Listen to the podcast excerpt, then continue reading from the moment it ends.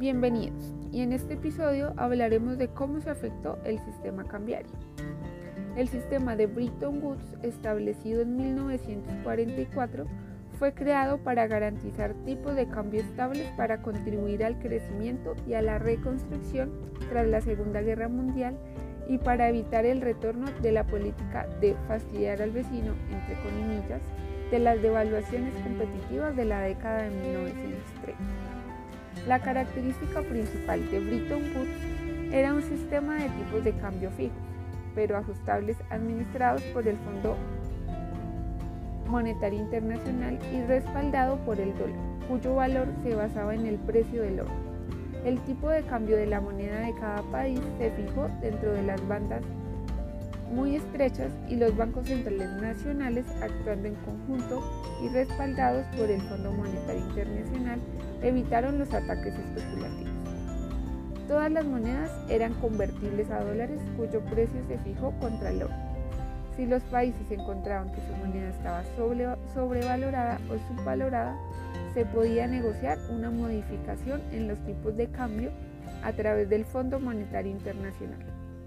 Esta ausencia de fluctuaciones del tipo de cambio fue diseñada para estabilizar y normalizar la inflación, evitar las crisis financieras y promover el crecimiento del comercio.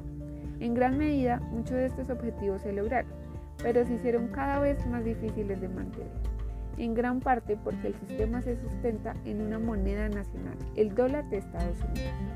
Entre la creación del sistema y su colapso en la década de 1970, Estados Unidos pasó de ser un acreedor importante del resto del mundo a convertirse en un gran deudor, en parte debido al vertiginoso aumento de los costos de guerra de Vietnam en 1971. Ante la enorme presión sobre el dólar de los especuladores que pensaban que estaba sobrevalorado, el presidente Richard Nixon anunció que el dólar ya no sería convertible en oro. Para 1973, el sistema de Bretton Woods de tipo de cambios fijos se había abandonado.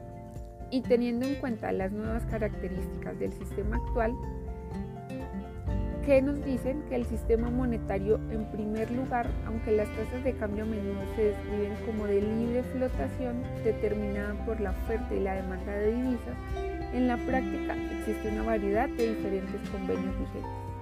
Los defensores sostienen que los tipos de cambio de flotación libre se ubican en un nivel económico óptimo evitando la sobrevaluación o subvaluación y en teoría brindan más estabilidad y permiten una mayor libertad de los países para decidir su propia política monetaria. En la práctica, sin embargo, las tasas de cambio flotantes se han caracterizado por una enorme volatilidad, con grandes oscilaciones diarias, mensuales y anuales y una divergencia significativa de la realidad económica subyacente.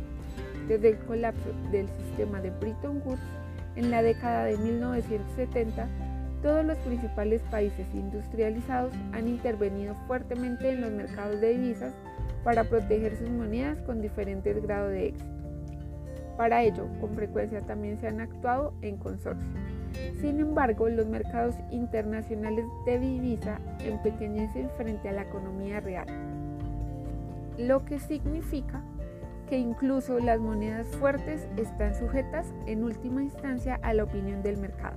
Los especuladores dispuestos a lograr ganancias rápidas pueden atacar y forzar la devaluación de las monedas débiles.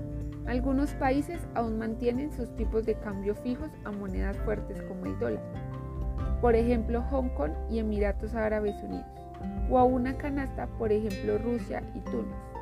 El euro es el ejemplo más famoso de la adopción de una moneda única para un grupo de países, pero no es el único ejemplo. Mientras tanto, el Banco Mundial y el Fondo Monetario Internacional empujaron a los países en desarrollo más pobres hacia la flotación de sus monedas y el desarrollo del nuevo mercado de divisas. En segundo lugar, el dólar mantiene su posición como moneda de reserva del mundo, aunque hay indicios de que esta preeminencia tendrá una duración limitada. El papel central del dólar tiene dos consecuencias especiales. La primera es que permite a Estados Unidos sacar préstamos baratos y continuar indefinidamente pidiendo nuevos préstamos, con consecuencias muy perjudiciales para el resto del mundo. Y, de esta manera vamos a seguir aprendiendo en nuestro siguiente episodio donde hablaremos de las funciones del sistema monetario internacional.